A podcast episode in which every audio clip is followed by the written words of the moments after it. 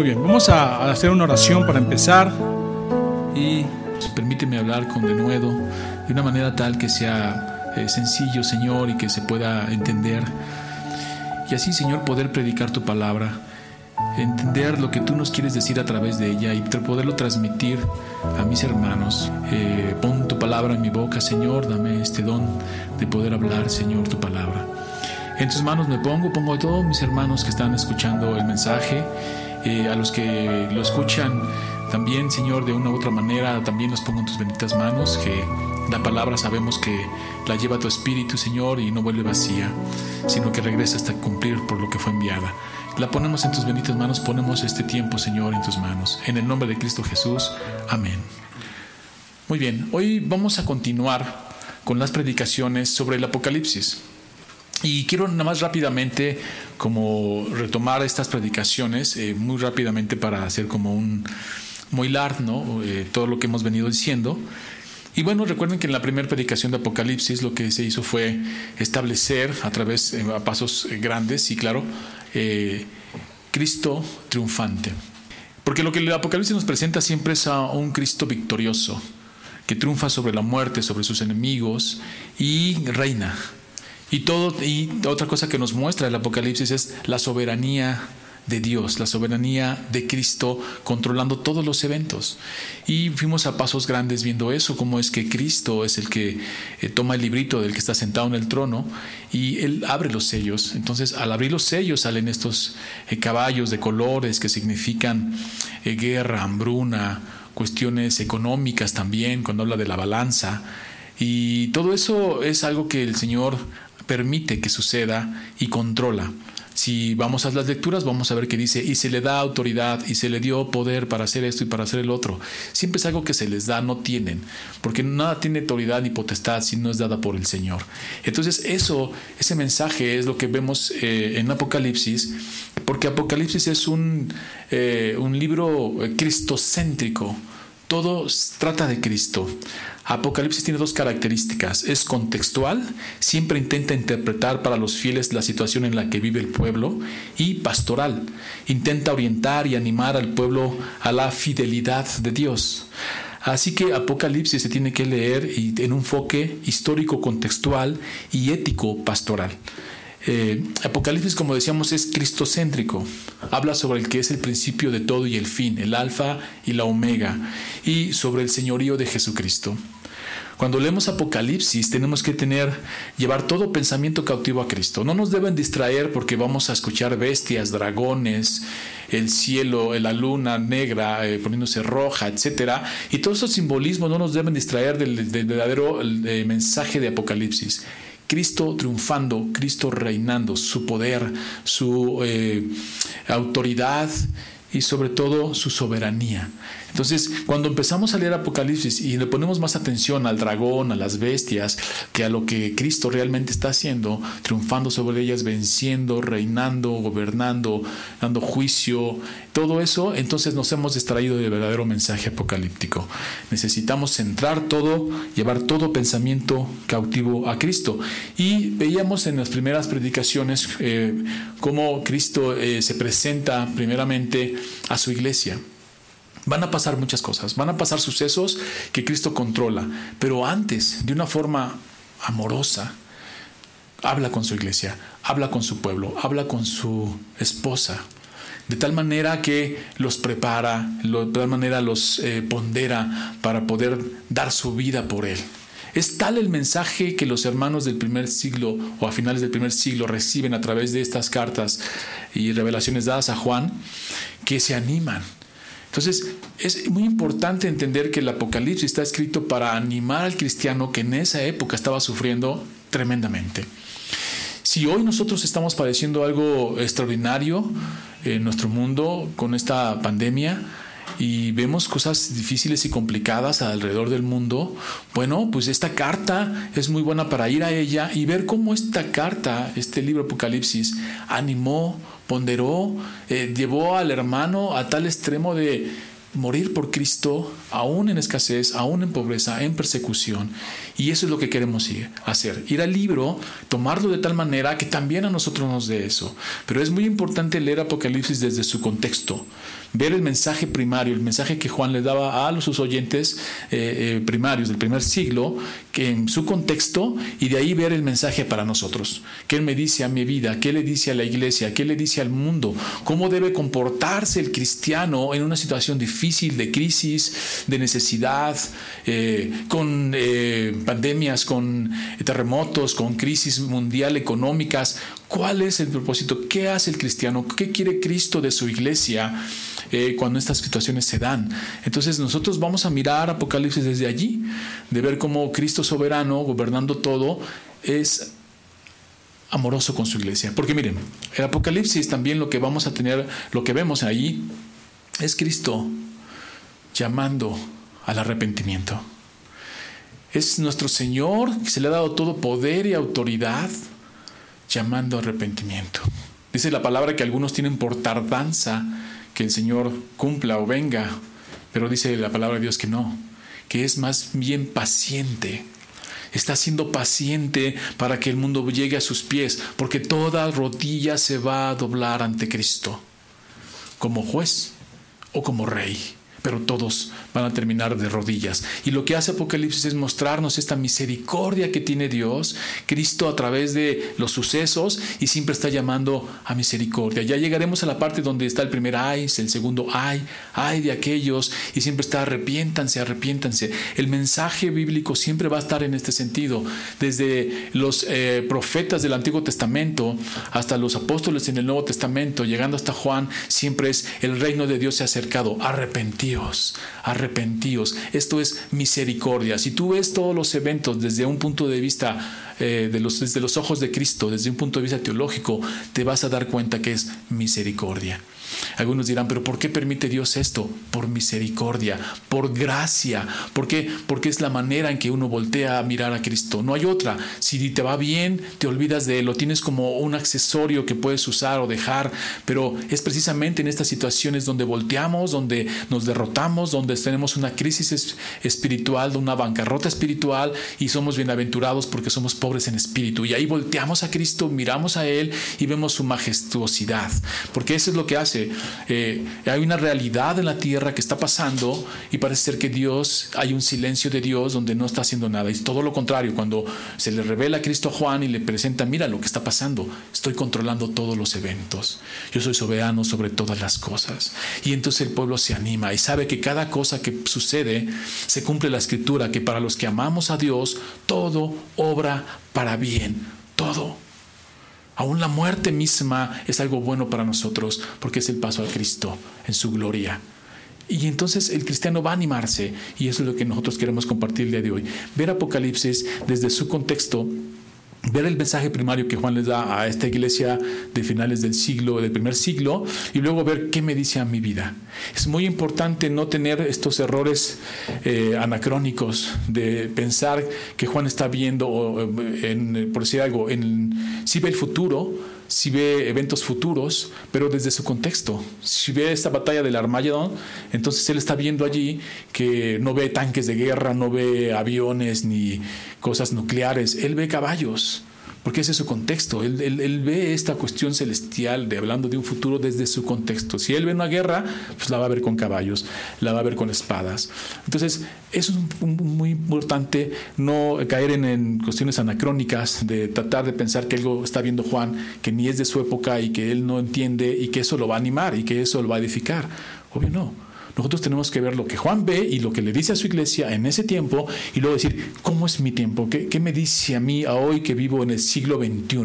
Si habla de ídolos, antes eran ídolos de madera que se hacían, las aceras ¿no? famosas, los baales, Hoy a lo mejor no tenemos ese tipo de ídolos. Hoy yo tengo que ver qué les dice a ellos y qué me dice a mí. Bueno, a lo mejor hoy mi ídolo no es algo de barro, pero puede ser el dinero, puede ser la idolatría, algo que pongo antes de Dios.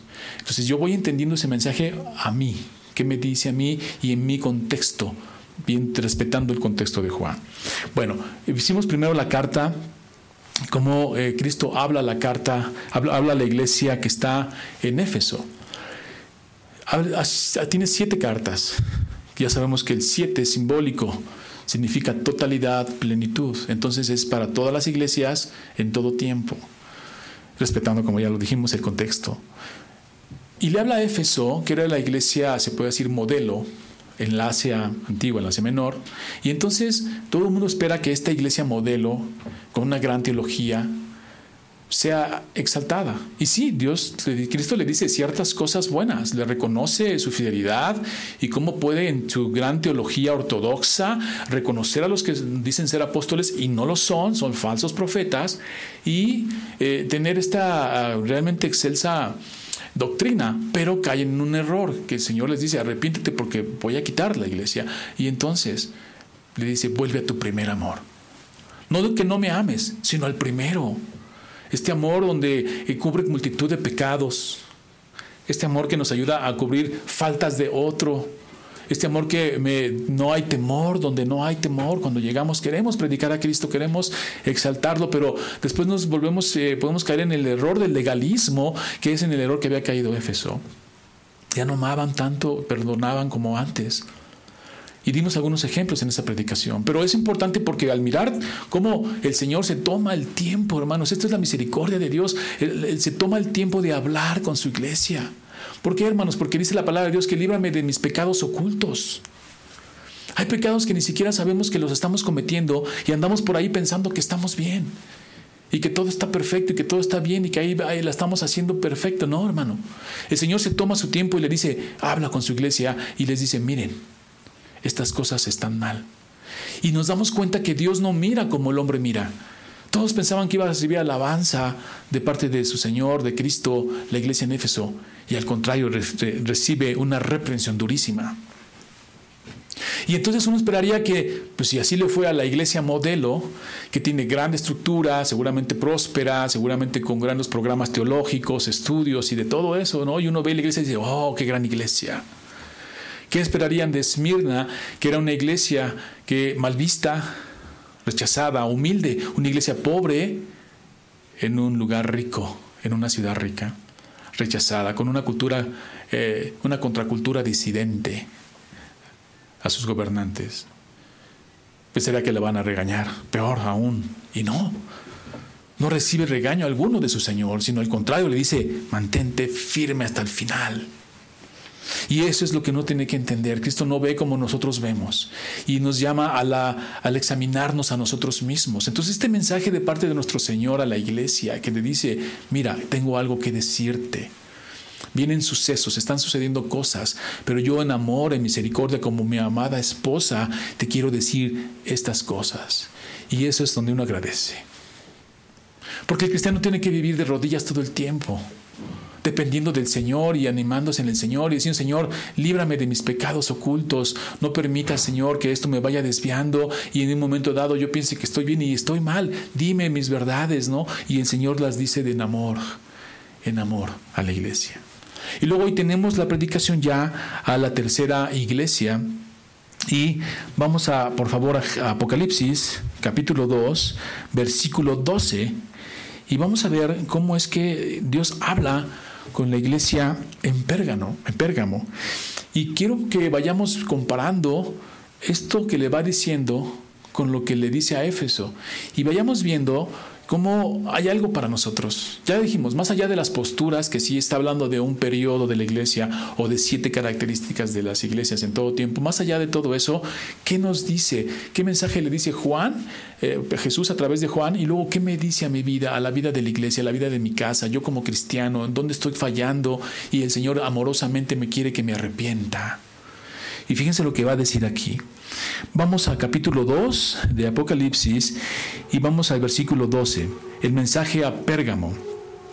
Y escribe al ángel de la iglesia en Pérgamo, el que tiene la espada aguda de dos filos, dice esto, yo conozco tus obras y donde moras, donde está el trono de Satanás pero retienes mi nombre y no has negado mi fe, ni aun en los días en que Antipas, mi testigo fiel, fue muerto entre vosotros, donde mora Satanás. Pero tengo unas pocas cosas contra ti que tienes ahí a los que retienen la doctrina de Balán, que enseñaba a Balac a poner tropiezo ante los hijos de Israel, a comer de cosas sacrificadas a los ídolos y a, a cometer fornicación. Y también tienes a los que retienen la doctrina de los Nicolaitas, la que yo aborrezco. Por tanto, arrepiéntete, pues si no, vendré a ti pronto y pelearé contra ellos con la espada de mi boca. El que tiene oídos, el que tiene oído, oiga lo que el Espíritu dice a las iglesias. El que venciere, daré a comer del maná escondido y le daré una piedrecita blanca y en la piedrecita un, escrito un nombre nuevo, el cual ninguno conoce sino aquel que lo recibe. Esta es la carta. Ahora vamos a extenderla en el contexto y para ello tenemos que meternos en algunas partes del Antiguo Testamento, pero eh, vamos a ir poco a poco. Primero tenemos una iglesia, dice, una iglesia fiel pero infiltrada. Y el problema que vamos a ver ahí en esta iglesia es un problema doctrinal ha sido infiltrada y está permitiendo cosas que el Señor aborrece. Pero no habla de acciones, porque en la carta en Éfeso habla de las cosas que hacen los nicolaitas. Y aquí es la doctrina de los nicolaitas. Entonces aquí el asunto, a diferencia de Éfeso, que tiene una muy buena doctrina, capaz de rechazar a los que enseñan cosas que no son del Señor, aquí es al contrario. Aquí son fieles a Cristo, pero han sido infiltrados por estas personas que están predicando otra cosa que no es. Pero vamos a ir poco a poco. Vamos primero al contexto histórico, porque miren hermanos, el contexto histórico nos debe acompañar en todo Apocalipsis. No lo debemos de olvidar. No debemos de estar pensando pensando en cosas futuras que Juan nunca pensó, sino qué está pensando Juan y qué está pensando el pueblo en ese momento. Entonces va mucho que ver con el contexto. Entonces déjenme darles un poquito de contexto histórico. Pérgamo era menos importante comercialmente que Éfeso y Esmirna, las dos iglesias a las cuales ya se les había mandado eh, la carta, pero era más importante desde el punto de vista religioso. Ninguna ciudad de Asia se destacaba tanto por la majestuosidad y belleza de sus numerosos templos. Tenía un altar a Zeus, considerado una de las siete maravillas del mundo antiguo. Tenía una gran biblioteca con 200.000 volúmenes. Imagínense la biblioteca, pero lo más importante eran sus altares. Además del, de Zeus, tenía otros dedicados a Dionisio, Atena, Esculapio, Demetrio y al dios desconocido. Un autor del siglo II tildó a Pérgamo de la ciudad más idólatra de toda Asia. Imagínense el contexto de esa ciudad. Por algo Jesús le llama el trono de Satanás donde mora Satanás. No era algo sencillo vivir allí ni ser cristiano en esa ciudad, porque si eh, es muy interesante que diga el trono de Satanás y la morada de Satanás, y sabemos que Satanás no es omnipresente que puede estar en todos lados, está siempre en un lugar a la vez, pues es un ser creado, y para que diga que ahí es morada y que ahí es su trono, es porque era un lugar realmente idólatra donde le gustaba morar a Satanás, estar allí. El templo de Esculapio, sumamente famoso, se dedicaba a la curación. Parece haber sido la sede mundial a este culto, por lo que atraía a miles de peregrinos en busca de salud. Los supuestos hospitales, o como podemos entenderlo así, hospitales, ¿no? ofrecían masajes, aguas medicinales y bañeras de mármol, que todavía usamos ese tipo de bañeras hoy en día. ¿eh? Grandes médicos como Galeno se prepararon en Pérgamo y algunos emperadores concurrían a este templo buscando sanarse. El santuario se mantenía lleno de culebras, de serpientes, símbolo de la medicina hoy en día todavía. La curación, si han visto una espada con una serpiente, que es el símbolo de la medicina, viene de allí. Todavía hoy ese, ese es el símbolo. Y eso era porque había una leyenda que decía que la serpiente resucitaba cada año. Para el judío y cristianos, la serpiente era precisamente la expresión de lo satánico. Entonces, imagínense el contexto de la ciudad. Un, este, hospitales donde había sanación, ¿no? Sanaban y además había cuestiones ya eh, sexuales, orgías, etc. Y todo eso allí. Y el cristiano tenía que ser fuerte en ante todo eso. Dice entonces, Pérgamo era la sede provincial y uno de los centros mundiales de, de, dos de las religiones más importantes de la época. El culto a Escolapio y al emperador. Los muchos sacerdotes de estos templos ejercían gran poder político en la ciudad y el masivo flujo de peregrinos traía abundante riqueza a Pérgamo, a. Pero el Señor la identificaba como el trono de Satanás, un lugar muy difícil para ser cristiano. Y luego vamos a ver cómo Jesús se presenta a esta iglesia. Se presenta teniendo en cuenta esta, todo este contexto, cómo es que se conoce y todo esto, cómo es que eh, vive esta ciudad. Y vamos a empezar, dice así, y escribe al ángel de la iglesia en Pérgamo ya dijimos que el ángel se interpreta como el pastor o los encargados de la iglesia. Son los que cuidan la iglesia, son los a los que se da ese gran ministerio y a él se le escribe, a él se le dirige directamente y luego ya se le dirige toda la iglesia. Pero primero dice, escribe eh, al ángel de la iglesia en Pérgamo. Hay una gran responsabilidad ahí como dirigentes, como pastor. El Señor se dirige a nosotros y nos llama a cuentas y luego a cada uno de los que estamos. Y fíjense cómo se presenta el Señor. El que tiene la espada aguda de dos filos dice esto. La forma es importante. ¿Cómo es que se presenta como el que tiene la espada aguda de dos filos? Fíjense qué interesante. Al muy poderoso procónsul romano en Asia, el Senado le extendía la uh, Juzgladis, el poder de vida y muerte sobre las personas, y el símbolo era una espada. Este procónsul podía decir, tú mueres o tú vives conforme él quisiera. Y su símbolo era una espada.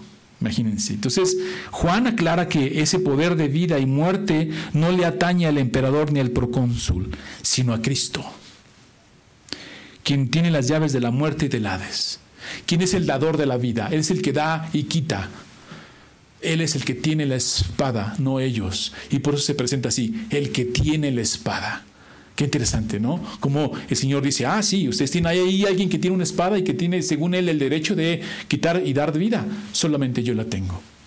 Yo tengo ese poder de dar y de quitar. Y ninguno tiene autoridad si no se les daba de allá arriba. Y esa es como la manera en que se presenta Cristo a esta iglesia. Y luego vamos a ver cómo al final dice, el Señor se presenta así a la iglesia en Pérgamo y al final de la carta amenaza con blandirla contra el grupo infiel de la iglesia, contra los que están permitiendo la doctrina de los nicolaitas, estos que están llegando allí infiltrados y están pervirtiendo la iglesia y atacando la iglesia. Esta espada es como un bisturí para estirpar el cáncer nicolaita del cuerpo de Cristo en Pérgamo como ya hemos dicho, a diferencia de Éfeso, que solitos los quitaban. El Señor dice, ah, tú no lo quitas, tú no metes disciplina, tú no expulsas a estas personas, voy a ir yo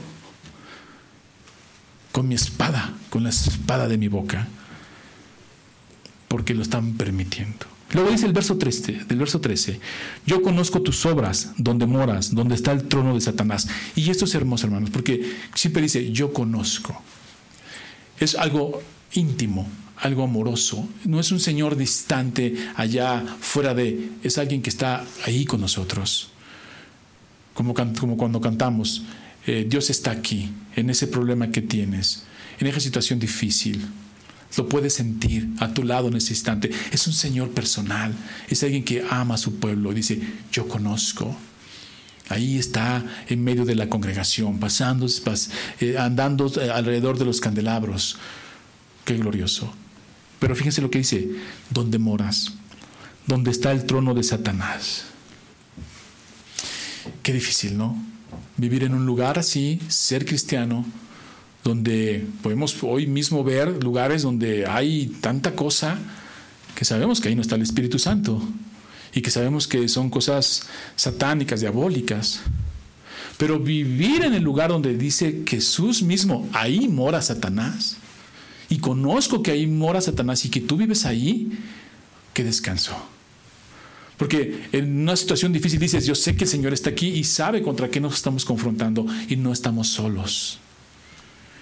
El trono Satanás bien puede referirse al protagonismo de Pérgamo, al culto al emperador, que Juan asocia con el poder diabólico, y al culto a Escolapio, eh, sobre todo por la central, centralidad de la serpiente en el culto y también a la forma arquitectónica de la ciudad.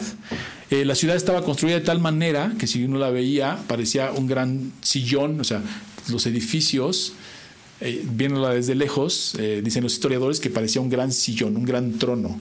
Entonces también puede tener referencia a eso, esta ciudad que parece un gran trono, de donde Satanás está obrando y obrando y acechando con todo lo que pasaba ahí, con toda esa eh, idolatría, eh, desenfreno, lujuria que existía allí en esa ciudad. Y luego parecía un trono la ciudad, entonces dicen el trono de Satanás. También podríamos ver que en las cartas se hacen referencia a sinagogas de Satanás, pero aquí dice mora y es el trono. Bueno, sigamos con el versículo 13. Para, eh, y luego le dice Jesús a través de Juan a la iglesia, pero retienes mi nombre y no has negado mi fe.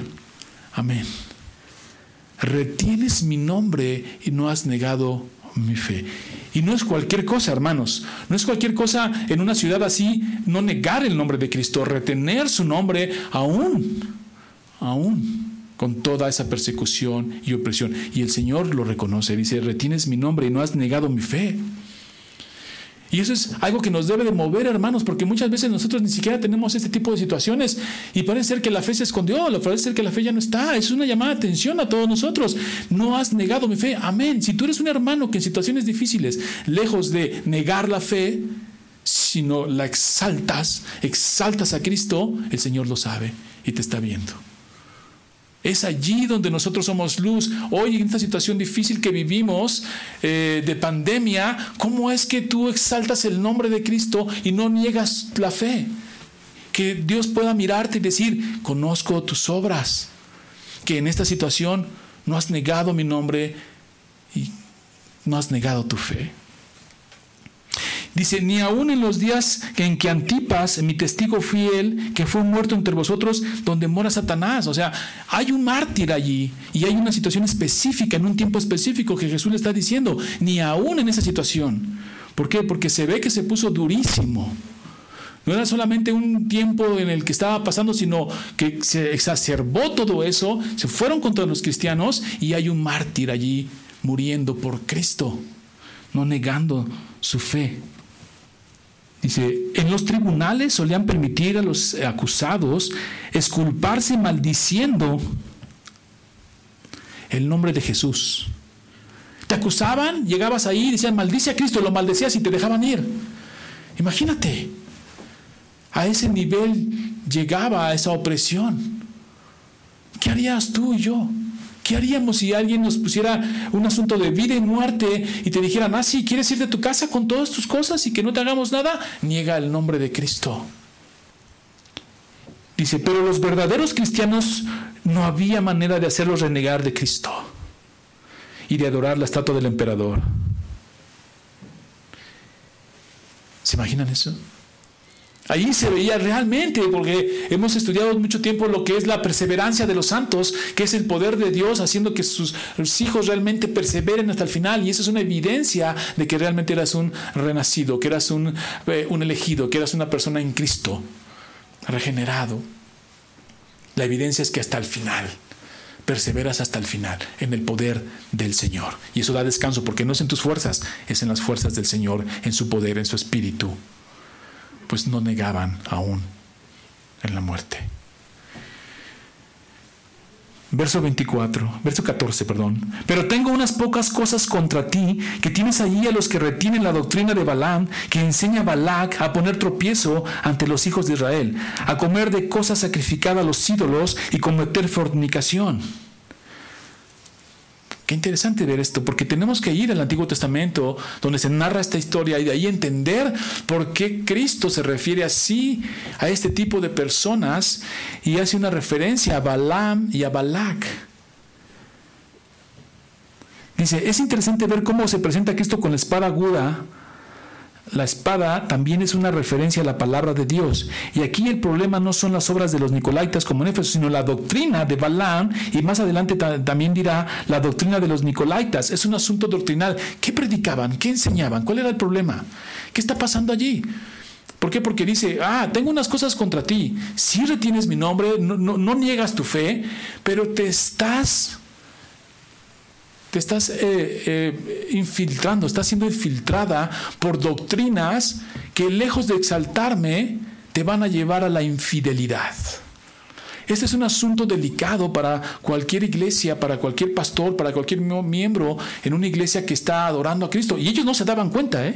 Ellos estaban queriendo tener un paso en el mundo y un paso en Cristo. Y eso es imposible porque al cristiano se le demanda una vida, una vida radical. Aquí no hay medias tintas, aquí no hay soy medio cristiano o ahí la llevo. No, aquí es eres o no eres y si eres tienes que ser entregado completamente al Señor. Pero aquí tenían un problema, que estaban permitiendo cosas que el Señor aborrecía. No era cosa sencilla, era doctrina, enseñanzas. Dice, ¿y qué es lo que hacía? La doctrina de Balán. Dice, el problema aquí mayormente es doctrinal y como la Biblia enseña en las epístolas de Pablo, alejarse del Evangelio es alejarse de Cristo y alejarse de Cristo es alejarse del Evangelio, porque el Evangelio es Cristo mismo. Como lo dice Gálatas 1.6 y Gálatas 3.1. Ahí lo pueden mirar, como el Señor dice, ¿quién, ¿quién nos ha enseñado a alejarse tan pronto por haber permitido doctrinas que no son doctrinas de la gracia, doctrinas que exaltan a Cristo, sino que diluyen el Evangelio y van pervirtiendo a las personas. Y el Señor tiene esto contra Pérgamo. Entonces uno tiene que examinarse a sí mismo y decir, ¿qué estoy haciendo? ¿Qué se está enseñando? ¿Qué estamos aprendiendo? ¿Es algo que exalta a Cristo o le quita la gloria a Cristo? ¿La reparte y la diluye? ¿Es mi iglesia? ¿Es mi manera de vivir algo radical donde no permito nada que no Cristo acepte y glorifique a Cristo? Porque todo es cristocéntrico porque nosotros estamos hechos para su gloria y gozarnos en Él. Y a veces en este yo quiero andar, yo quiero tener, a mí también me gusta eso, permitimos cosas en nuestra propia vida que Cristo rechaza. Y es una forma amorosa de decirnos que estamos mal. De no dejarnos allí en ser sabios en nuestra propia opinión y creer que estamos bien, sino como con, con este amor que tiene Cristo hacia su esposa, decir, esto no está bien. No diluyas el Evangelio. Ahora, las doctrinas de las Nicolaitas y Balán. Y más adelante también va a hablar de otra doctrina, la de Jezabel. Ya iremos, llegaremos ahí en el 2.20, cuando habla de este tipo de doctrinas. Para Cristo es importante lo que la iglesia está haciendo, lo que la iglesia se está predicando. Es un evangelio que donde es Cristo, eh, conforme a las escrituras, eh, nació, murió y resucitó. Ese es el evangelio, esa es la pureza del evangelio de ahí hacia lo demás. Y Cristo está viendo que en su iglesia, que en las iglesias, que en su esposa está haciendo algo que él aborrece. Pero ¿qué es este tipo de doctrinas? Porque todas tienen el mismo concepto. La de Balaam, la de Nicolaitas, las de Jezabel. Es una nueva teología de asimilación de la cultura helenista y imperialista. ¿Qué quiere decir esto? Que en la, época que se escribe esta carta, ya estaba eh, la cultura helenista. ¿Qué es eso? Que cuando Roma conquistaba a un pueblo, le permitía llevar su cultura, le permitía llevar su religión, pero tenía que adorar al César, pagar impuestos, sujetarse a ese reino. Entonces, de forma pacífica, Roma eh, interactuaba con estas, con estas ciudades, estas culturas, y les decía, ok, está bien, tú conserva lo que tú quieras. Y esa era, es la parte difícil de ser cristiano en esta época. Pero esta nueva teología te decía, puedes, puedes hacerlo, no te quita nada, puedes ir a los templos paganos, puedes ir y hacer estas cosas y tú sigue adorando a tu Dios. Le das a uno una cosa y le das a otro, pero la palabra de Dios es muy clara. No puedes servir a dos amos, porque con uno vas a quedar mal. Y eso es lo que estaban metiendo los Nicolaitas, esta forma de decir, no pasa nada, estamos bien, tenemos que ser eh, flexibles. No, hermano, no, en cuestiones del Señor no hay flexibilidad. ¿Eres cristiano o no eres cristiano? No puedes tener un pie en el mundo y un pie en la iglesia y un pie en el reino, porque el Señor aborrece eso. Y eso es lo que hacían los, eh, este tipo de doctrinas, aceptar esta cultura helenista e imperialista dentro de la misma iglesia. Ahora, Palam es una de las figuras más desdeñables en la tradición hebrea. Pecó no solo por vender sus servicios proféticos a Balak, sino por tramar la estrategia con la que Balak atrapó a los israelitas en idolatría y fornicación. Y lo puedes ver ahí toda la historia en números 25 eh, en adelante, vas a ver toda esta historia. La tradición rabínica lo veía como el autor intelectual del pecado de Baal peor. Según esa versión, Balán, después de su fracaso de misión profética, propuso a Balac levantar afuera tiendas con una, como una mujer vieja que invitaba a los israelitas a entrar a comprar lino. Una vez adentro, una jovencita bonita les ofrecía vino amonita y luego de embriagarlos les seducía sexualmente para que adoraran ídolos y renegaran de Moisés. Esa historia eh, es, eh, es, hermosa, esa historia. Yo te invito a que la leas. No, podemos, no tenemos tiempo de desarrollarla aquí, pero este Balak ve al pueblo de Dios lo ve numeroso y, y, ve que va a pasar por su tierra y dice, no, me van a conquistar. Entonces le manda a hablar a este profeta malo, le ofrece dinero por sus servicios proféticos para maldecir al pueblo de Dios. Y en esa historia hay una de las frases que a mí más, más me gustan de la Biblia y que más me hacen descansar y me dan esperanza y fe. Cuando va Balak y está dispuesto a ir a maldecir el pueblo de Dios, el Señor le dice, ¿a dónde vas, Balaam? Le dice, es que el rey Balak me ha pedido que vaya a maldecir este pueblo. Y el Señor le dice, tú no puedes maldecir a alguien que yo no he maldecido y no puedes bendecir a alguien que yo no he bendecido. Este pueblo es santo. Es algo hermoso. Sí, si tú tienes miedo a este tipo de cosas que de repente se te, se te, presentan ahí, que la brujería, que la hechicería y que si te hicieron un trabajo, una mar, no sé cuántas cosas hay esos, hermano, somos un pueblo santo. Y nosotros no dependemos de esas cosas y ni están sobre nosotros. Como dijo Jehová a Balán, tú no puedes maldecir ni bendecir si yo no lo hago. Este pueblo es santo. Es hermoso ese pasaje. Bueno, y la historia va y quiere maldecir y tres veces. ¿Saben qué pasa? Es hermoso el texto. Vean la historia. Quiere maldecir porque le ofrecen cada vez más dinero, ¿eh? O sea, se pervierte, es idólatra, va por dinero. Y entonces quiere maldecir y tres veces lo quiere hacer y cada vez que lo hacía, bendecía. Y Balak le decía, ¿cómo lo estás bendiciendo si te pedí que lo maldijeras? Dice, Jehová no me permite maldecirlo. Y estas palabras las pone en mi boca y lo que sale de mi boca es bendición para este pueblo, no maldición. Porque Dios ya le había dicho, tú no puedes maldecir ni bendecir, este pueblo es santo. Y así son nuestras vidas, hermanos. Somos un pueblo santo. Y nadie puede tocarte un cabello si el Señor no lo permite. Estamos bajo su mano, bajo su manto, bajo sus alas, en el hueco de su mano. Y eso es hermoso. Pero este insistió. Entonces, como no pudo, ¿qué hizo? Como ya lo explicamos aquí.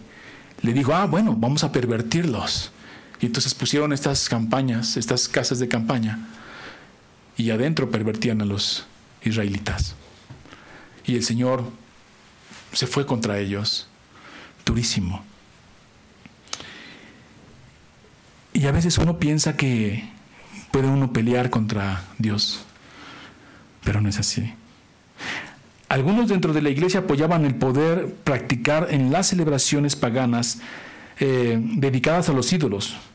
¿Se imaginan? Imagínense el contexto. Vamos, no pasa nada. No, no, no, ahí está claro que no podemos adorar a Dios, que no podemos entrar a esas reuniones porque entramos dentro de una adoración y no podemos tomar la copa de los que, la copa de, Satanás y la copa de bendición.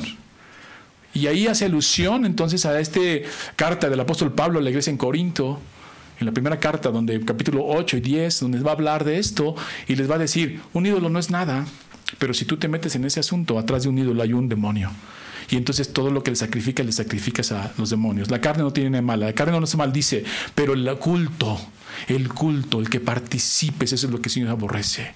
Y hay toda una exhortación sobre eso. Y se ve que algunos hermanos acá, pues, como muchas veces nos pasa, una guerra de versículos, ¿no?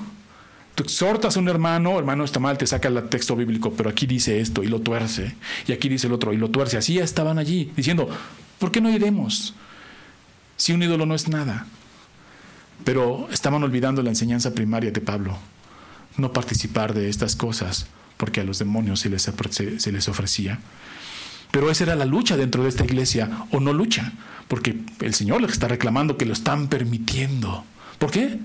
Porque era fácil, porque era mejor no tener problemas, porque te evitabas muchos conflictos, o porque te convenía, porque qué rico ir a comer allá, ¿no? O qué rico te la pasaste. Y el Señor detesta esto.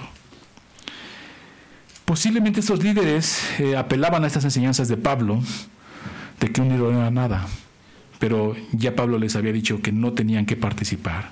Muchas celebraciones se hacían dentro de los templos paganos, las fiestas eh, terminaban en orgías sexuales y algunas religiones incluían la prostitución sagrada dentro de sus rituales.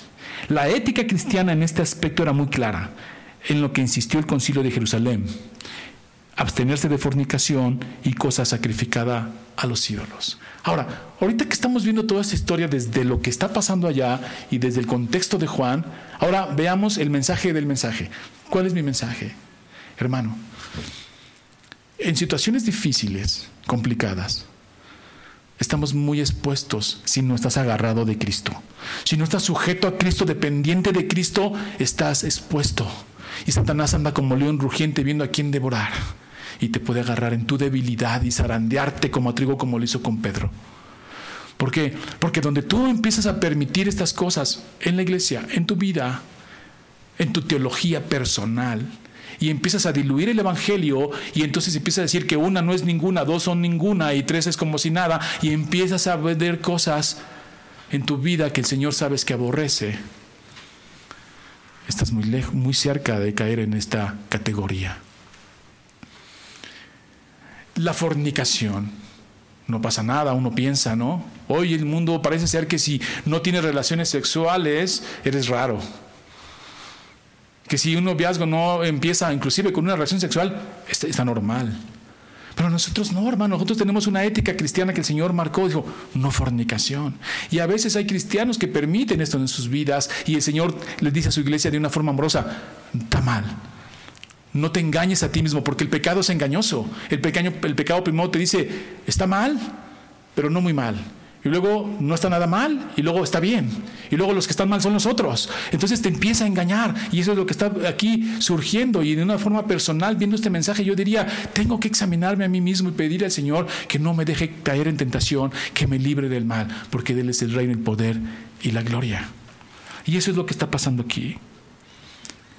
Esto es a lo que le llamamos, hermano, moldearse al mundo. Esto es lo que decimos tener un pie en el mundo y un pie en Cristo, pero eso es imposible, eso es en tu mente, porque Cristo es radical. Demanda, como dice Pablo en, eh, Romanos, eh, por las misericordias de Dios, os ruego que os entreguéis completamente al Señor, cuerpo, alma, todo al Señor. Eso es lo que nos demanda.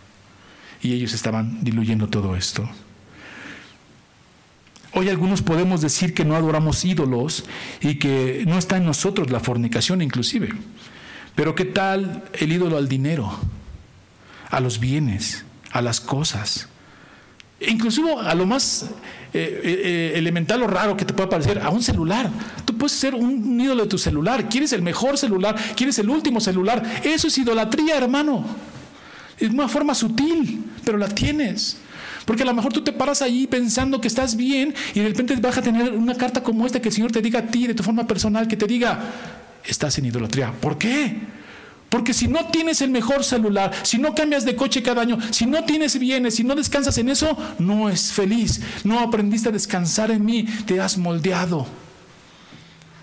Ese es una de las cosas de la idolatría que a veces se confunde. Uno piensa que nada más se trata de poner algo, un muñeco ahí de barro. No, hermano. La idolatría es poner algo antes del Señor. Y uno tiene que examinar esta carta y decir, ¿cuál es mi mensaje? ¿Qué me dice a mi vida? ¿Qué parte de mi vida estoy haciendo idólatra? ¿Qué parte de mi vida no se la entrego al Señor?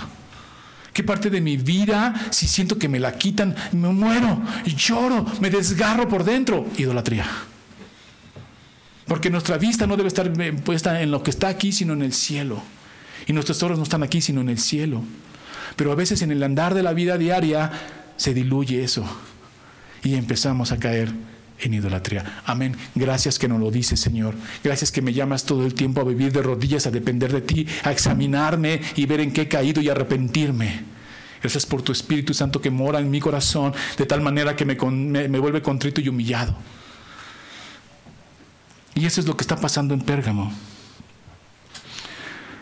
Muchos comulgaban con la clase política de su tiempo. No eran ni les interesaba tener un conflicto social de clases ni nada. se moldearon para vivir feliz, tranquilos, qué bien vivimos, qué a gusto estamos. Y muchos hoy en día inclusive manejan un tipo de idolatría partidista. Se desgarran, dicen que Jesús es primero, pero se desgarran las vestiduras por un partido político. Hoy lo vemos, hoy lo vemos en la pandemia. Hoy ves cristianos dando mal testimonio a través de su conducta política. No quiere decir que no seamos política. La política tiene que ver en este ejercicio de que estás en una sociedad y, tienes un libre ejercicio de tus eh, eh, derechos. Eso ya es política en sí mismo. Pero el ver a alguien dar mal testimonio por una cuestión política es terrible. Es, esta carta es para él y para mí si yo lo estoy haciendo. Tenemos que cuidarnos porque donde menos piense Satanás es abusado, te va a ser viento en tu debilidad y vas a terminar tropezando. Y es una manera sutil. O el pluralismo, ¿no? No, hombre, aquí todos cabemos, ¿no, hermano? La puerta es angosta, la puerta no es ancha, porque a veces predicamos un evangelio de una puerta ancha y la Biblia dice lo contrario. La Biblia dice que la puerta es angosta, pero no la abras de tal manera que quepa la gente con todos sus pecados y con todo lo que tiene sin tener que arrepentirse. La puerta es angosta. Y ahí no cabe tu orgullo, no cabe tu necedad, no cabe tu idolatría, no cabe tu egoísmo, tus celos, tu pecado. Ahí se la tienes que dejar al Señor y entregar para poder pasar. Ah, y es uno por uno, ¿eh? No entras con un grupo de gente, no entras con tu familia porque tu familia es cristiana, tú entras ahí. No, es personal la entrada a esa puerta y esa puerta es Cristo. El reclamo a la iglesia es que estaban, se estaban conformando a este, a, este, a este mundo. Y eso es algo que nos debe de llamar la atención. Verso 15. Y también tienes a los que retienen la doctrina de los nicolaitas, la que yo aborrezco. Ya hemos trabajado sobre eso. Como ya hemos mencionado, el asunto es doctrinal y a través de las epístolas vamos a estar viendo cómo es algo, no es cualquier cosa, hermano. La cuestión doctrinal dentro de las iglesias no es cualquier cosa, no es algo que tengas que dejar pasar. Es que si alguien está enseñando algo que lejos de acercarte a Cristo te aleja sutilmente, engañosamente, y que no le da toda la gloria al Señor y que se queda con gloria a Él o al hombre, deséchala.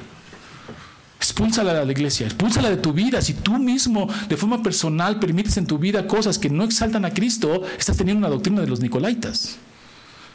Y hay que expulsarla. Porque Cristo la aborrece.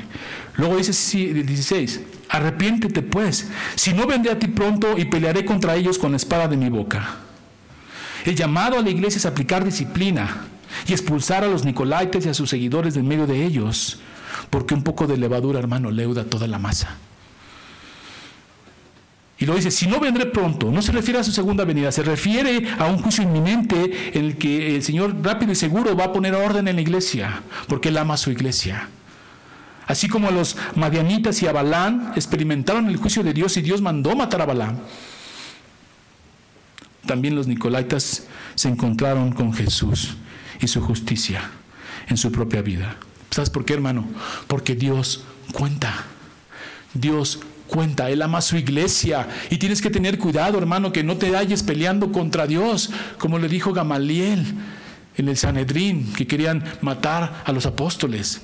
Se levanta y le dice, cuidado, hermanos, no nos vayamos a hallar peleando contra Dios. Y este es un examen a ti mismo, que a veces en tu necedad, en tu egoísmo, en tu idolatría, en tus pecados, te hallas peleando contra Dios. Y Dios cuenta, hermano. Cuando alguien quiere dañar a la iglesia directamente, con un sentido ya directo de dañar, se está metiendo con Dios y hay que tenerle temor a Dios. Y eso es lo que dice aquí, iré yo pronto. Pondré orden y pelearé con la espada de mi boca. ¿Qué se refiere ahí la espada de la boca? Entendemos que la espada de la boca de Dios se entiende también como la palabra de Dios con mi palabra, así como eh, fue Satanás a tentar a Jesús y Jesús peleó con la espada de su boca y le contestó, no solo de pan vive el hombre, a tu Dios no tentarás. Le contestó con palabra y así dice el Señor con palabra. Verso 17, quien tenga oído que escuche lo que el Espíritu dice a las iglesias. A todo el que triunfe le daré maná escondido y le daré una piedrecita blanca. Y en la piedra está escrito un nuevo nombre que nadie conoce excepto quien lo recibe. ¿Qué significa el maná escondido? Bueno, el maná escondido es Cristo, hermanos. Es escondido para los que no alcanzan a ver, los que tienen un velo en su, en su mente, en sus ojos, que viendo no ven y escuchando no oyen. Ese es un maná. Pero a nosotros se nos dará Cristo mismo. Siempre en cada carta vas a encontrar esto que tiene que ver con la salvación y con Cristo mismo en nosotros. Y se nos dará ese maná, el maná que cayó del cielo, como que esto lo dijo en Juan 6, 48 al 49. El maná del cielo. Yo soy ese maná.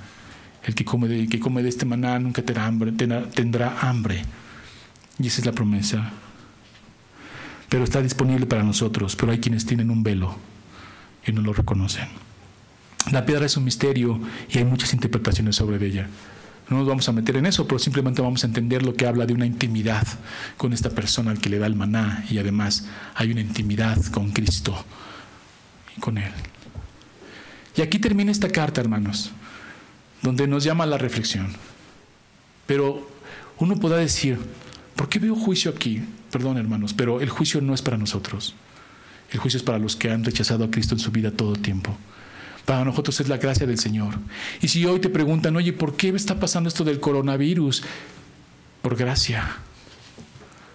Pero es juicio de Dios. Es que el amor de Dios está basado en su justicia. No va una sin la otra. Es gracia de Dios para pedir que se arrepientan. Hoy es un día en el que la gente debe de cambiar. O esto que está pasando es simplemente verlo desde el, contexto de Juan. Pues hoy tenemos el nuestro y esto es para que cambiemos haya un cambio radical en las personas, en nosotros. Nosotros como cristianos somos llamados a ser santos como Él es santo y entonces eh, en toda nuestra manera de vivir. Y esta carta es hermosa porque es alguien que te dice, mira, en amor te digo que estás mal, veo lo que haces, estoy junto a ti, reconozco tus obras, tu fe, tu, tu firmeza, que aún no niegas a Cristo, pero permites cosas que yo aborrezco, quítalas de tu vida. Y luego a la humanidad estas cosas le está diciendo, esta pandemia, ¿qué te dice la humanidad? Que tiene que haber un cambio. Lo peor que podría pasar y que la Biblia un poco enseña es que después de la pandemia, de seis, siete meses, un año, solamente va a ser una charla de, de sobremesa, de café sin que las gentes hayan cambiado su interior. Pero nosotros en amor de Cristo nos manda a ser firmes, fieles, santos como Él es santo y quitar esas cosas que no están. Y esto es una misericordia, no es una tardanza, es una misericordia de Dios para todo el mundo de que voltee a verlo, de que lo busque y que doble sus rodillas. Porque ahorita las puedes doblar como tu Rey y Señor. Pero si Él viene con todo su juicio, las vas a doblar como tu juez. Y no queremos eso para nadie. Queremos extender el Evangelio. Tenemos que ser parte de este reino y que tú también lo seas y heredes todas esas promesas. Por eso los hermanos se animaban. Porque es como si te hubieran dicho, ya estás bien, sí, gracias Señor por decirme lo que tengo mal, voy a, eh, a, pedirte perdón, me voy a inclinar, voy a cambiar, voy a estar en tu vida y firmes y adelante. Y el hermano se ponderaba. Vamos a terminar aquí para que la siguiente semana podamos seguir con la carta que sigue, que es a Teatira. Dios los bendiga, hermanos, vamos a orar. Señor, gracias por este tiempo, gracias por esta enseñanza, gracias por tu misericordia, Señor, porque a través de las cosas que suceden nos estás hablando, nos estás hablando y nos estás hablando todo el tiempo, Señor, para vivir de rodillas en arrepentimiento viendo tu gracia, tu misericordia, Señor, porque como dijo Jeremías, si tú quisieras ya hubiéramos sido destruidos todos, pero en tu misericordia, que es nueva cada mañana, nos mantienes con vida para exaltar tu santo nombre, Señor. Que tu reino se extiende, Señor. Te pedimos eso, que llegue a otras personas que no te han reconocido como su rey. Queremos eso, Señor, que este reino se vaya extendiendo a todas las personas. Sobre todo pedimos por nuestros familiares que amamos tanto, Señor, y quisiéramos que tuvieran lo que nosotros hoy tenemos porque tú nos lo has dado. En tu nombre nos ponemos, a ti sea toda la gloria, la honra y el poder por los siglos de los siglos en Cristo Jesús, Señor nuestro. Amén.